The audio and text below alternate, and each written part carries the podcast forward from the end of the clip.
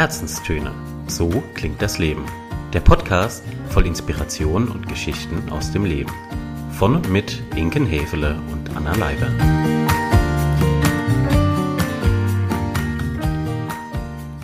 Hallo ihr Lieben und herzlich willkommen zu einer neuen Folge unserer Herzenstöne. Es ist endlich wieder soweit. Ein neues Bücherregal steht auf dem Plan. Wir haben euch schon eine ganze Weile nichts mehr aus unserem literarischen Fundus mitgebracht. Das wollen wir heute ändern. Denn passend zum Frühling, der sich ja vielleicht hoffentlich da draußen so langsam zeigt und auch der Gelegenheit, sich wieder mit einem Buch in den Park zu setzen, auf den Balkon, die Sonne zu genießen, haben wir gedacht, heute ist doch wieder genau der passende Zeitpunkt, um euch was Schönes Literarisches vorzustellen. Und ich freue mich ganz besonders, denn, liebe Inken, mhm. ich, mhm, mhm. ich weiß, dass du heute was mitgebracht hast aus ja. deinem Bücherregal. Ja, etwas, was für mich ein bisschen außergewöhnlich ist. Mhm. Kein typisches Inkenbuch, aber ein sehr schönes Buch. So viel kann ich schon verraten. Dann würde ich sagen, verlieren wir doch gar nicht viel mehr Zeit, sondern steigen let's direkt go. ein. Let's go. Hey ho, let's go. Was hast du uns denn Schönes mitgebracht? Ich habe euch ein Werk mitgebracht eines türkischen Autors und mhm. zwar hat es den Titel Der Meisterkoch. Geschrieben ist es von einem Herr Saygin Ersin.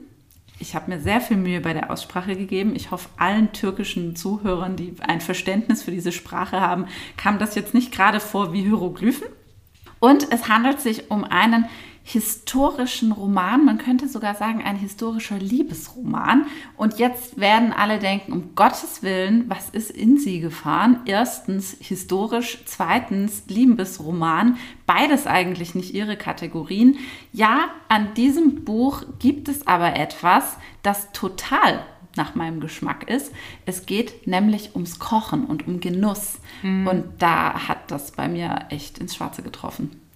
Um euch da draußen vielleicht noch kurz abzuholen, diese Verwirrung, den Moment der Verwirrung, den gab es bei mir auch, als Inken mir von dem Buch erzählt hat und vor allem auch von dem Genre, mhm. weil ja, historisch, Liebesroman, kennt man so von ihr nicht, kannte ich auch nicht. Umso größer war dann meine Überraschung. Und umso schöner finde ich es aber, dass du heute dieses Buch auch mitgebracht hast. Und ja, bin ganz gespannt auf Autor und Inhalt und alles, was so dazugehört. Mhm. Jetzt aber noch mal einen Schritt zurück. Mhm.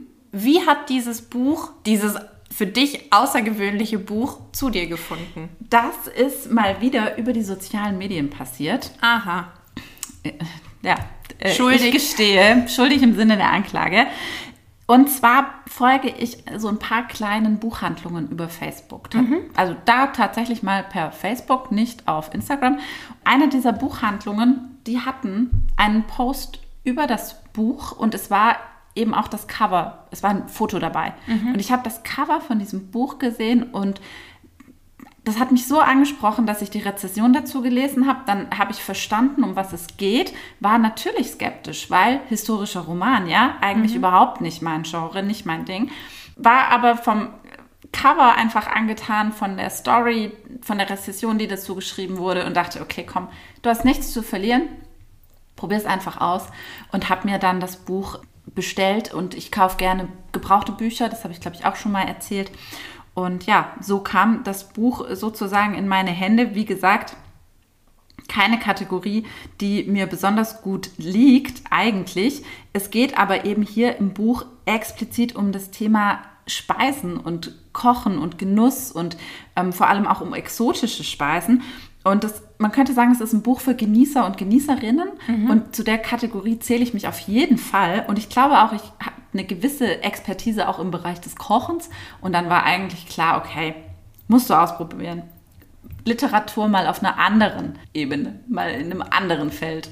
Und das mit den Kochkünsten kann ich an der Stelle natürlich nur bestätigen und nur ja, von Herzen ja. empfehlen. Also wer mal hier in Stuttgart genau. sein sollte, kommt doch, genau, kommt doch einfach mal vorbei bei uns. Dann gibt es nicht nur was auf die Ohren, sondern auch in den Magen und zum Kochen. Ja. Du hast jetzt gerade schon ein bisschen angefangen. Mhm. Erzähl doch gerne noch ein bisschen mehr. Worum geht es in dem Roman, abgesehen von Kochen und Genießen? Ja. Also, es ist ähm, zusammengefasst ein ganz farbenprächtiger Roman, der sich eben um das Thema Speisen dreht, exotische mhm. Speisen. Und gleichzeitig in den Roman, in die Geschichte, ist auch so ein fast schon ein Thriller mit eingearbeitet und eben eine Liebesgeschichte gleichzeitig. Und es geht im Wesentlichen um einen jungen Mann, der auf die Welt kommt in Istanbul im 17. Jahrhundert. Ähm, der Pascha äh, ist sein erster Auftraggeber und irgendwann schafft er es in die Sultansküche. So mal ganz kurz die Story. Und dieser junge Mann kommt mit einer ganz besonderen Gabe auf die Welt. Er hat den ultimativen Geschmackssinn. Also er kann mhm. schon als junger Mensch aus den verschiedenen Gerichten einzelne Komponenten herausschmecken. Er kann die Gewürze nachvollziehen. Er hat ein ganz, ganz großes Wissen und eine ganz große Gaumenschärfe, nenne ich das mal, und kann da sehr genau einfach sagen, was dahinter steckt. Dieser junge Mann, der eben in Istanbul aufwächst, der wird zu einem Meisterkoch ausgebildet. Und das ist auch so die, diese, diese Reise dieses, ich sage jetzt mal, Wunderkindes, in dem Fall nicht musikalisch, sondern eben auf geschmacklicher Ebene. Der, der Autor erzählt dann eben aus dem Leben von diesem jungen Koch und vor allem auch von seiner Liebe, die er in den ersten Jahren ähm, begegnet, man könnte sagen, in seinem ersten Job sozusagen begegnet er ihr, sie verlieben sich unsterblich und mhm. wie das Schicksal nun mal so spielt, äh, werden sie voneinander getrennt. Das ist eine böse Story, die da auch dahinter steckt. Natürlich, klar, das muss dazugehören. Und ähm, so viel kann ich aber schon mal verraten. Es hat dann ein Happy End. Dauert zwar eine Weile, aber es kommt. Gott sei Dank. Gott sei Dank. Ja, und der Autor nimmt uns eben mit in diese Palastküche ganz viel. Er berichtet ganz viel von diesen exotischen Speisen, wie sie zubereitet werden. Man fühlt sich manchmal, als würde man dem Koch sozusagen über die Schulter blicken und er erzählt von den Rezepten, von all dem, was in so einer Sultansküche früher auch im 17. Jahrhundert passiert ist. Und ich hatte da gar kein Bild davon auch, ja. Wie das von der Rangordnung ist, wie das in der Hierarchie abläuft, dass es für jeden ranghohen Menschen im Palast einen eigenen Koch gibt, der wiederum eine gewisse Anzahl von Speisen kochen darf, etc. etc. Also es ist faszinierend, ganz viel Informationen aus äh, ja, Tausend und einer Nacht sozusagen, was dort gegessen wurde, wie es gegessen wurde. Man hat manchmal das Gefühl, man riecht den Zimt und den Muskat und die frische Minze und also ihr merkt schon, ähm, es werden wirklich nicht nur literarische Freuden wachgerufen, sondern auch echt kulinarische Freuden, zumindest gedanklich. Schön. Ja. Und du hast es gerade schon gesagt, Tausend und eine Nacht war auch der erste Gedanke, der mir jetzt so ja. in den Kopf schoss, als du erzählt hast. Und es geht ja uns allen so. Sofort bildet man im Kopf Bilder und mhm. man ist in diesem Palast und man ist in der Küche und da klimpert und klärt es und ja, toll. Mhm. Wirklich schön. Und ja. ein schönes Setting finde ich auch für einen Roman, der, und so habe ich es bei dir auch wahrgenommen, einen entführt. Wirklich mal komplett entführt in eine andere Welt, in eine schöne Welt. Der Töpfe und ja, Kellen und ja, Schöpfen. Ja, und aber auch in eine äh, Welt, die noch völlig anders funktioniert als unsere Welt heute. Also mhm. dieser historische Aspekt, den der Autor mit einbringt. Ähm, ich bin jetzt, ich habe weder Geschichte studiert, noch bin ich besonders geschichtlich interessiert, weder noch. Ich hatte dennoch den Eindruck, das ist alles sehr realistisch und sehr authentisch, was er da erzählt. Und das mhm. ist nah an der Wahrheit. Also ganz klar, es ist eine Geschichte, natürlich, die dort erzählt wird, das ist keine Frage. Und dennoch sind große Teile von dem, was einfach berichtet wird aus dem Alltag von diesem jungen Koch und so weiter, die sind für mich gefühlt sehr echt und sehr mhm. realistisch mhm. gewesen. Und ich glaube tatsächlich, so muss es zugegangen sein in so einer Großküche, in so einer mhm. Palastgroßküche mit hunderten Köchen, mit hunderten Auszubildenden, die da alle ähm, in den riesen Speisekammern dann ihre Produkte aus dem Keller holen. Und also faszinierende Geschichte. Ich habe dem ganzen Buch, und es hat echt ein paar Seiten, ich habe diese, diese Geschichte total gerne gefolgt und war immer, immer neugierig, wie, wie es weitergeht, weil mhm. auch die Spannung, speziell auch in Bezug auf seine Geliebte, mhm. du weißt nie, okay, kriegen sie es noch hin oder kriegen sie es nicht mehr hin? Und es stehen so viele Hürden im Weg, es gibt so viele Dinge, die nicht dafür sprechen, dass das Ganze zum Happy End kommt, ja. Und dann am Ende klappt es natürlich und das ist dann das, die große Auflösung. Und man erfährt im Übrigen auch den Namen des Kochs ganz, ganz, ganz zum Schluss. Also das ganze Buch über wird der Namen des jungen Mannes nicht verraten. Es wird immer vom Meisterkoch gesprochen, mhm. immer vom, vom, vom jungen Koch, ja. Mhm. Und erst dann, wie er seine Geliebte wieder sieht und wieder trifft, erst sie spricht ihn dann mit Namen an und erst so kommt eigentlich ans Tageslicht, wie er heißt. Schön. Genialer Schachzug. Ich wollte gerade sagen, also vom ja. Autor wirklich ein ganz toll kluger, kluger Trick oder kluger Kniff, den er da, ja. den er da angewandt hat. Apropos Autor, ja. wer entführt uns als Leser, Leserinnen mhm. in so eine fantastische ja. Welt? Das ist ein Herr Ersen, ich habe es vorhin schon gesagt. Er ist geboren 1975 und zwar in Westanatolien. Ich habe eine ganze Weile zu diesem Mann recherchiert. Jetzt ist mein Wortschatz auf Türkisch wirklich maximal begrenzt und ich konnte nicht besonders viel über ihn herausfinden, habe es auch leider verpasst, meine türkischen Freunde, äh, beziehungsweise die, die der Sprache mächtig sind, ähm, danach noch weiter zu befragen. Das werde ich aber nachholen. Ähm, was ich weiß, ist, er hat Soziologie studiert mhm. und arbeitet anschließend als Journalist. Mm, das trifft auch, finde ich, seinen Erzählstil gut, weil es hat, macht wirklich den Eindruck, dass das richtig gut recherchiert und aufgearbeitet ist. Ja? Heute lebt er eben als Schriftsteller und Drehbuchautor in Izmir und ja, das ist das, was ich zu ihm als Person rausfinden konnte in meiner Sprache.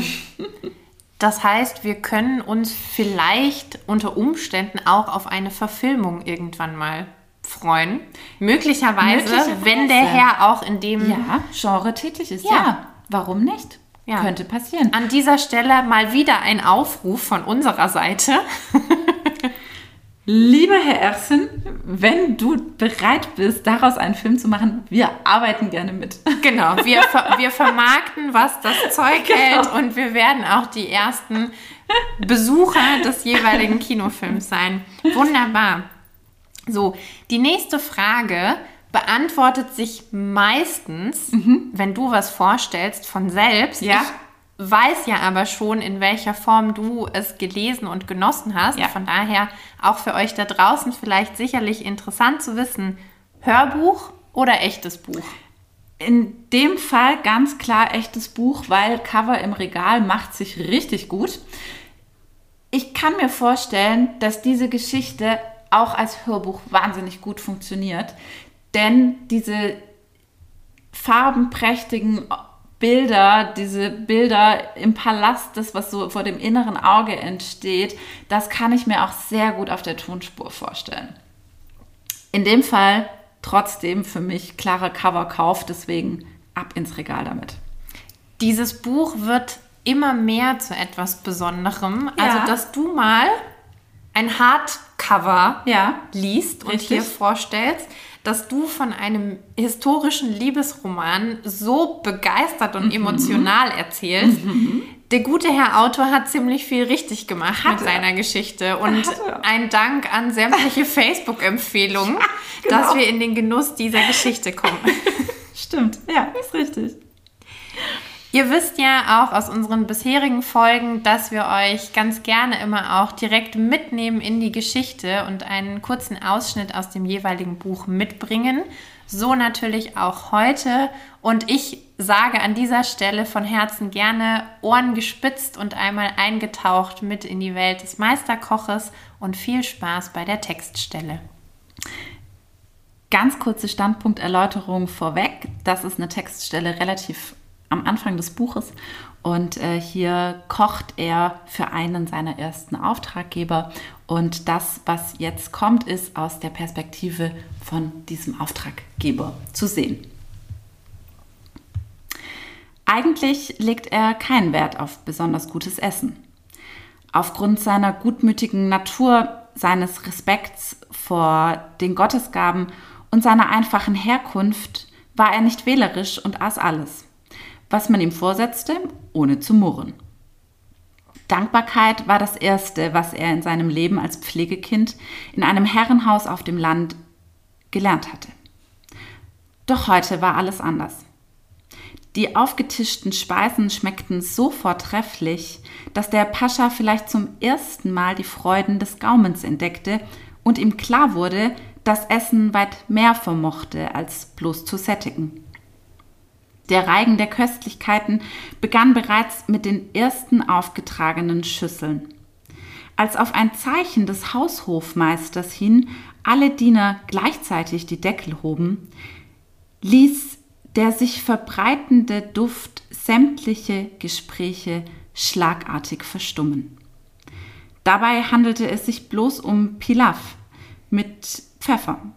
Dessen Geruch aber war so intensiv und brannte so angenehm in der Nase, dass jeder Gast sich in eine ganz andere Welt versetzt fühlte.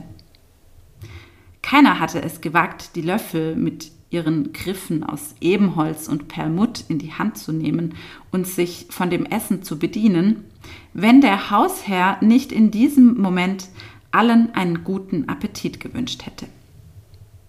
Sobald die Gäste den Pilav auf den Zungen spürten, wurde ihr Genuss noch größer.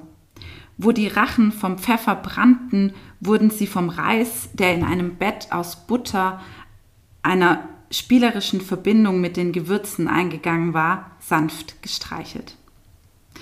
Nachdem der erste Gang bis auf das letzte Reiskorn verzehrt war, traten auf das Zeichen des Haushofmeisters die Diener an die Tafel und sammelten das Besteck und die leere Schüsseln ein.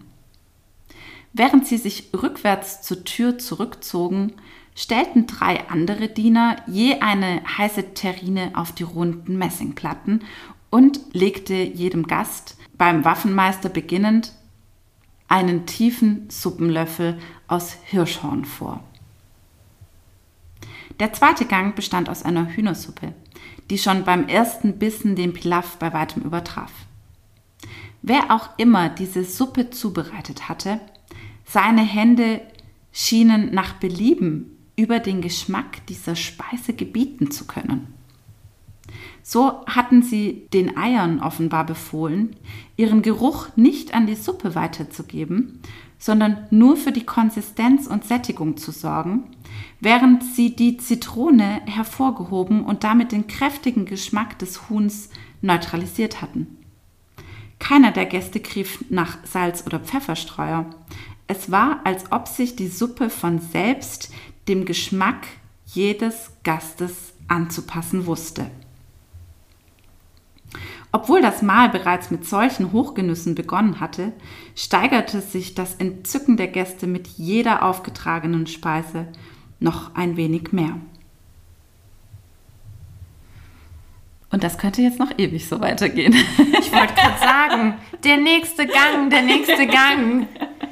Ja, sehr schön. Vielen Dank. Und ich finde, man kann sich sehr gut vorstellen, was das Buch in Gänze mit einem macht. Mhm. Und ich hatte zwischendurch, muss ich gestehen, auch die Augen geradezu beim Zuhören. Und man hat es sehr, sehr gut und sehr schnell vor Augen, was da passiert und tatsächlich, wie gut es auch schmeckt.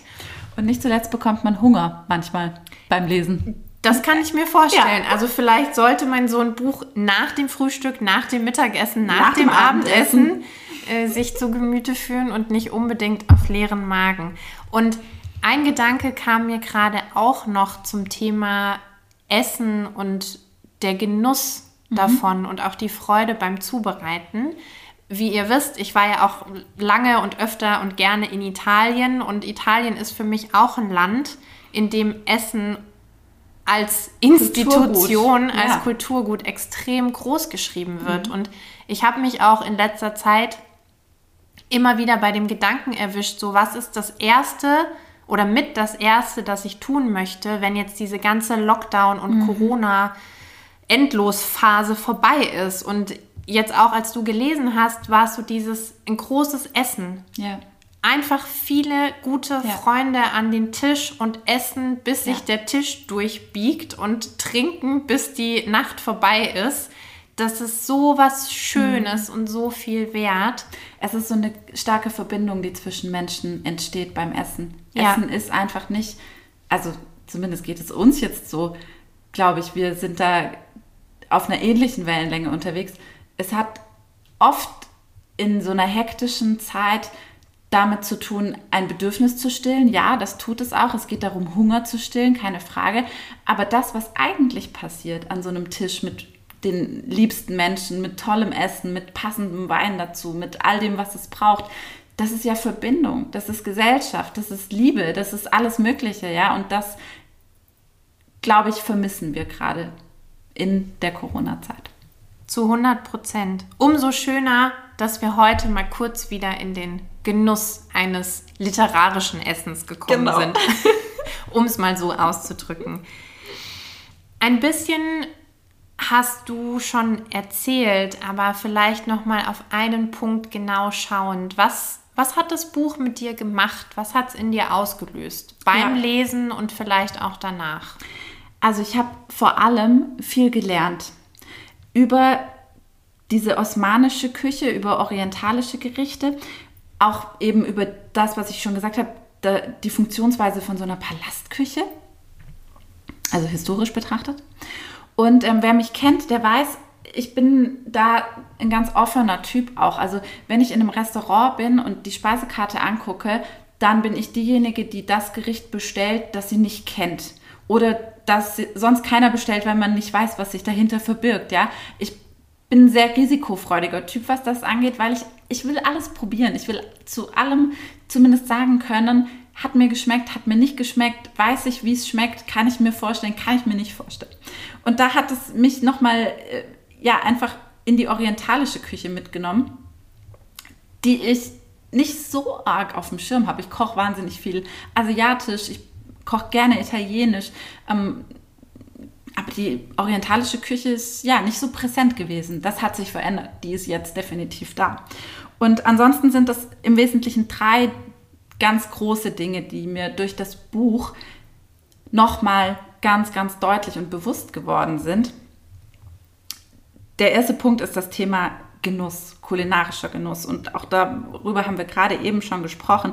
Einfach wie wichtig es ist, äh, sich für sich klarzukriegen, dass es nicht um eine Bedürfnisbefriedigung geht, sondern dass man mit Hilfe von Gerichten und von Speisen in eine andere Kultur eintauchen kann, dass man das Interesse dafür auch zeigt und sich ja mit Dingen beschäftigt, die nicht aus der Küche der Oma stammen, die man kennt, oder aus der Küche der Mama stammen, die man kennt, sondern seinen Horizont erweitert und das genießt und auch nochmal eine andere Wertschätzung und einen, einen anderen Respekt gegenüber den Lebensmitteln, aber auch gegenüber dem Koch mitbringt. Was mich zu meinem zweiten Punkt bringt, Kochen ist Kunst. Kochen ist etwas erschaffen. Kochen ist erschaffen. Kochen ist Kunst. Das habe ich zwar schon immer irgendwie so latent gewusst, aber dieses Buch hat das für mich nochmal extrem in den Vordergrund gerufen. Und ich, ich respektiere diesen Beruf des Kochs wahnsinnig. Das ist so ein äh, filigraner und, und detaillierter und, und wahnsinnig wichtiger Job, denn du kannst als Koch jedem auch den Abend verdienen derben, ja. Du kannst so viel falsch machen, aber du kannst auch so viel richtig machen.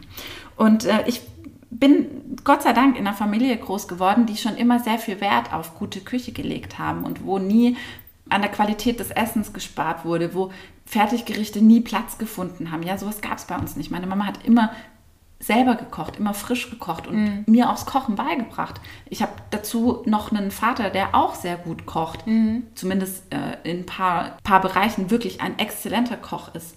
Und da konnte ich wahnsinnig viel mitnehmen und für dieses Wissen bin ich sehr dankbar. Und das hat das Buch wirklich nochmal ganz klar für mich auch hervorgebracht.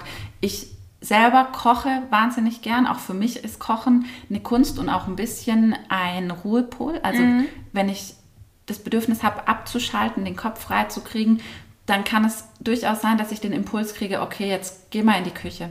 Guck mhm. mal, was der Kühlschrank noch hat und koch was Schönes. Das darf dann auch gerne eine Stunde dauern. Egal, beim Zwiebeln schälen und Zitronenabrieb machen und keine Ahnung, da kann ich abschalten. Also Punkt 1, Genuss und Kulinarik. Punkt 2, Kochen ist eine Kunst. Und der dritte, vielleicht wichtigste Punkt, Liebe und Kochen gehören untrennbar untrennbar zusammen. Das sagt schon der Ausspruch, Liebe geht durch den Magen. Es ist aber auch andersrum genauso. Du brauchst Liebe, um zu kochen. Man sagt ja auch, wenn was besonders gut schmeckt, man hat es mit ganz viel Liebe gemacht, mit mhm. ganz viel Herzblut gemacht. Und das, finde ich, kommt im Roman so gut zur Geltung. Nicht nur, weil es eben ein Liebesroman ist, der sich um das Thema Genuss und Speise und Kochen dreht, sondern weil dort auch nochmal das ganz deutlich erzählt wird, was Essen mit Menschen machen kann und das Essen Menschen verändern kann und dass ein gutes Essen so sehr auf die Stimmung, auf das Gemüt eines Menschen einzahlt, wo ich das äh, jetzt vielleicht ein harter Themenschwenk, aber das geht mir eben in dem Moment mit durch den Kopf, wo ich mich dann auch oft frage, okay, wie glaubt denn unsere Gesellschaft eigentlich, dass Menschen gesund werden, zum Beispiel in Krankenhäusern, wenn dort so hundsmiserables Essen serviert wird? Das kann nicht funktionieren. Kein Mensch wird dort gesund, wo ihm das Essen nicht schmeckt, mhm. glaube ich. Also wäre ich Chefin von einem Krankenhaus, dann würde ich erstmal dafür sorgen, dass es eine anständige Küche gibt. So. Und einen guten Koch einstellen. In das Inkenhäfele Krankenhaus würde ich mich sofort und ohne Wenn und Aber. Ohne Wenn und Aber einliefern lassen. So. Völlig richtig. Und ja. wenn wir jetzt schon bei dem, bei dem Thema und bei dem kurzen Themenschwenk sind, mhm. das gleiche in Grün für Kantinen. Klar. Schule, ja. Uni. Ich glaube, jeder von uns, der mal in den Genuss, in Anführungszeichen, einer Mensa kam, mhm. ja, die Sachen haben dich satt gemacht, aber nicht für lange. Die mhm. waren halt auf Masse gekocht. Und natürlich kannst du da keinen Meisterkoch hinstellen, wie er in dem Roman beschrieben wird. Aber zumindest ein bisschen mehr, und da bin ich völlig bei dir, das Augenmerk darauf legen, was koche ich denn und wie koche ich es mhm. Macht einen himmelweiten Unterschied. Macht es. Könnte es. einen himmelweiten Unterschied machen. Ja. Ja, also du siehst, das Buch löst viel in einem aus.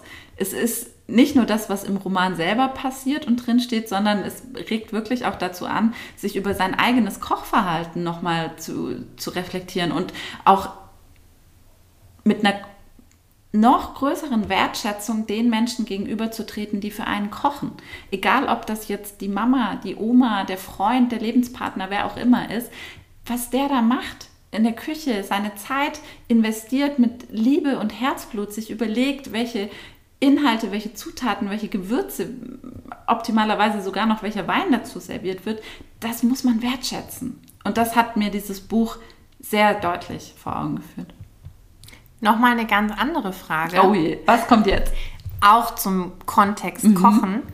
Kochst du eher mit Kochbuch mhm. oder eher Freischnauze? Sehr gute Frage. Ich habe Kochbücher, um mich inspirieren zu lassen. Mhm. Das funktioniert auch mit diversen Kochblogs. Also ich gucke auch gerne mal so ein Gericht an, wenn jetzt ähm, Slow Veggie auf Instagram irgendwas postet. Kann auch sein, ich mache mir dann einen Screenshot von, damit ich das einigermaßen so auf dem Schirm habe. Wenn ich dann aber Lust auf dieses Gericht habe, gucke ich dann nochmal auf das drauf, auf das Rezept, auf die Anleitung und dann mache ich Freischnauze. Mhm. Also die allermeisten Dinge, die ich koche, folgen keinem Rezept. Mhm. Wenn es jetzt was ist, wo ich eine gewisse Gelinggarantie auch gerne hätte, also sagen wir jetzt mal, das ist weniger im Bereich des Kochens, das ist mehr im Bereich des Backens. Da halte ich mich gerne ans Rezept, weil ich mir denke, das hat seinen Grund, warum da jetzt drei Eier reingehören und nicht fünf. Aber wenn es ums Kochen geht, bin ich ein totaler Gefühlsmensch. Ich schmecke auch immer nach Gefühl ab. Ich kann, ich nehme einen Löffel von irgendwas in den Mund, dann dauert das zwei, drei Sekunden und dann sagt mir mein Gehirn, da fehlt Zitrone, da fehlt Salz, da fehlt Pfeffer. Und dann mache ich das dran und am Ende sind alle glücklich. Wunderbar. Genau, Sechser im Lotto. genau, so ungefähr. ja, Fall gelöst. So mache ich das. Mhm.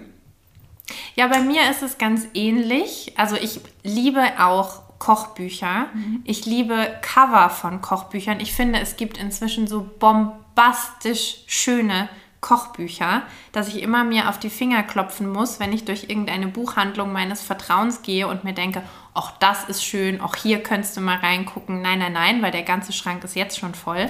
Außerdem gibt es so viele Rezepte ja frei zugänglich und digital, ja. Das auch. Sie sind halt nicht so schön in der Hand und du hast kein so ein bezauberndes Bild dazu und so weiter. Also ich kenne dein Dilemma, ich verstehe gut. Und wenn ich dann mal in, in eines dieser wunderbaren Kochbücher reinschaue, dann kann es eben auch passieren, dass ich mir so grob das Rezept anschaue, mich ja. daran orientiere und dann aber vielleicht da auch wieder der italienische Einfluss, ich weiß es nicht, sehr viel, ein bisschen mehr hier, ein mhm. bisschen weniger da. Mhm. Ach, guck mal in der Tomatensauce, ach, der letzte Rest, den tun wir jetzt auch noch dazu. Ja, Freischnauze. Genau, ich kenne aber auch Menschen aus meinem näheren Umfeld. Ha, direkte mhm. Mitbewohner, womöglich. Äh, womöglich direkte Mitbewohner, genau. Äh, respektive äh, mein Plus eins der zum Beispiel hält sich ganz genau an die Rezepte und ganz genau an die Vorgaben, weil, und das finde ich eigentlich auch eine wunderschöne Argumentation, er neulich zu mir gesagt hat, naja, aber die Leute haben sich doch auch was bei gedacht. Recht hatte. Und die haben sich ja auch die Zeit genommen, mhm. das genauso auszutarieren und wiegen mhm. und machen und tun. Also von daher, er hält sich dran mhm. und ich bin dann immer diejenige, die so ein bisschen kreativ in der Küche rumwurschtelt. Wenn es am Ende schmeckt, auf beide Arten, umso besser. Schöne Kombination, würde ich sagen, von allem was dabei. Ja. Ja, ihr seht, das Thema Kochen, es bewegt uns. Es bewegt uns. es bewegt die Küche, die Mägen und vor allem auch uns. Jetzt kommen wir aber mal wieder zurück ja. zum Eigentlichen. Ja. Nämlich zum Meisterkoch. Sie.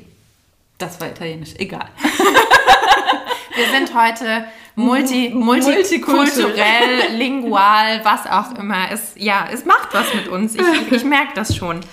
Wie fällt denn jetzt dein Resümee, dein finales ja. Resümee ja. zum Buch aus? Also, dieses Buch ist nicht nur literarisch ein Genuss, es ist auch kulinarisch ein Genuss. Es nimmt einen mit in das Osmanische Reich. Mir hat es super viel Spaß gemacht, dieser äh, spannenden Geschichte zu folgen. Ich habe wie schon gesagt, sehr viel mitgenommen. Für mich ein gutes, rundes, stimmiges Gesamtpaket. Es macht sehr viel Spaß mit einzutauchen in diese Atmosphäre, diese orientalische Atmosphäre, in diese Prise Romantik, dieses kleine bisschen Tausend und eine Nacht, diese köstlichen Speisen und ja, es ist ein Lesegenuss. Und welche drei Worte mhm fassen jetzt diesen Lesegenuss nochmal kurz und knackig zusammen. Ganz klar, Tausend und eine Nacht. Genuss für alle Sinne. Liebe geht durch den Magen. Ich weiß, das waren jetzt nicht Worte, es waren mehr Sätze. Ich hoffe, das ist nur. Dir sei verziehen. Gut. Der Richter hat sich noch mal kurz zur ja, Beratung ja. Ich habe gerade schon gedacht, Moment, das sind doch, sie denkt nach, das sind keine Worte, das sind Sätze. Nein, wir werden ja auch gütig, ne? genau. Ne? Mit jeder Podcast-Folge mehr. Ja, also völlig fein, wunderbar. Ich hätte es schon fast gerne als Schlusswort so stehen lassen. Mhm. Wir haben ja aber immer noch unsere allseits bekannte und beliebte Abschluss, aka Skalenfrage. Mhm. Und von daher, liebe Inken, auf einer Skala von 0 bis 10, was kriegt der Meisterkoch von dir? Der kriegt von mir eine ganz gut gemeinte 8 mit Herzchen. Und zwar aus dem Grund, weil es wirklich jetzt nicht mein Lieblingsgenre ist. Die acht Punkte hat er aber mehr als verdient, wirklich, weil er schafft es, mich als eher kritische Person, was historische Romane und Liebesgeschichten angeht, äh, zu verzaubern. Und ihr, ihr habt es ja gemerkt, ich bin wirklich sehr begeistert von diesem Buch. Deswegen die acht sind gut gemeint und äh, ich kann es und würde es immer verschenken und empfehlen.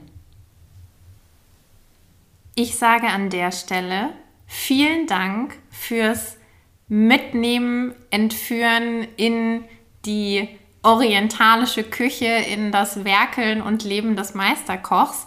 Wir hoffen, euch hat die Folge gefallen, inspiriert. Ihr verbringt jetzt vielleicht auch noch den Tag oder Nachmittag, Abend, wann auch immer ihr diese Folge hört, auch noch in der Küche oder bei einem leckeren Essen. Wir wünschen euch dabei auf jeden Fall ganz viel Spaß.